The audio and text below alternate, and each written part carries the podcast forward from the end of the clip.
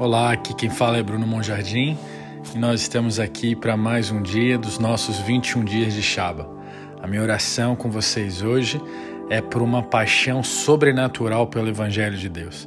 Que nós possamos ser levados diariamente a ter esse encontro com Deus na Sua palavra. Que nós possamos não só ler a Bíblia por um rito religioso, mas que seja uma maneira de nos encontrarmos com o nosso Pai. Que Deus derrame paixão durante esses dias e que esses dias não sejam o final dessa paixão, mas o começo de uma nova história com Deus. Amém? Vamos ler a nossa continuar a nossa leitura. Então hoje nós vamos ler o capítulo 20 do Evangelho de João. Bem cedo na manhã de domingo, antes de nascer do sol, Maria Madalena dirigiu-se ao túmulo. E quando ela chegou, ela descobriu que a pedra que fechava a entrada do túmulo tinha sido removida. Então ela correu o mais rápido que pôde para contar a Pedro e aos outros discípulos. Aquele que Jesus amava estava com ele. Ela disse a eles: Eles tiraram o corpo do Senhor da tumba e não sabemos onde ele está.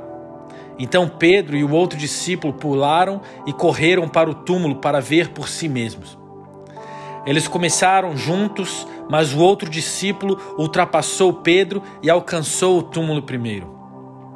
Ela não, ele não entrou na, na tumba, mas espiou e viu apenas os panos de linho ali. Então Pedro veio atrás dele e foi direto para o túmulo. Ele também notou os panos de linho ali, mas o pano do enterro que estava na cabeça de Jesus foi enrolado e colocado separado dos outros panos.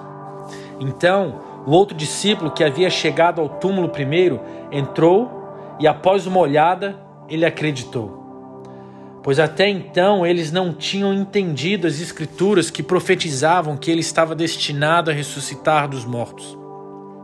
Intrigado, Pedro e o outro discípulo partiram e voltaram para suas casas. Maria voltou ao túmulo, quebrantada e soluçando. Ela se abaixou para olhar o interior e, em meio às lágrimas, viu dois anjos em deslumbrantes vestes brancas sentados onde o corpo de Jesus havia sido colocado, um na cabeça e outro nos pés. Querida mulher, por que você está chorando? Eles perguntaram. Maria respondeu: Eles levaram meu Senhor e eu não sei onde o colocaram. Então ela se virou para sair e lá estava Jesus parado na sua frente, mas ela não percebeu que era ele. Ele disse a ela: Querida mulher, por que você está chorando? Quem é que você está procurando? Maria respondeu, pensando que ele era apenas o jardineiro. Senhor, se você levou o corpo dele para outro lugar, diga-me e eu irei e. Maria, Jesus a interrompeu.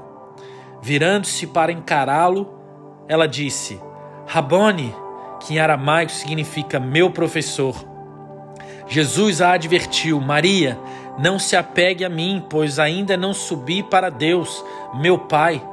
E Ele não é apenas meu Pai e Deus, mas agora Ele é seu Pai e seu Deus. Agora vá até meus irmãos e diga a eles o que eu disse a você: que estou ascendendo para meu Pai e seu Pai, para meu Deus e seu Deus. Então Maria Madalena saiu para informar os discípulos de seu encontro com Jesus. Eu vi o Senhor ela disse a eles, e ela deu a eles sua mensagem. Naquela noite, os discípulos se reuniram e, por temerem represálias dos líderes judeus, trancaram as portas. Mas de repente, Jesus apareceu entre eles e disse: Paz para vocês. Então ele mostrou-lhes as feridas de suas mãos e do lado do corpo.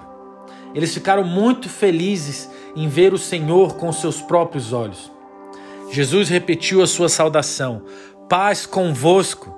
E, eles, e, e ele lhes disse: Assim como o Pai me enviou, agora estou enviando vocês. Então, respirando fundo, ele soprou sobre eles e disse: Recebam o Espírito Santo.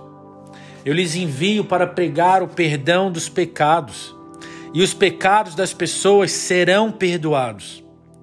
Mas se vocês não proclamarem o perdão de seus pecados, eles permanecerão culpados. Um dos doze não estava presente quando Jesus apareceu para eles. Era Tomé, cujo apelido era o Gêmeo.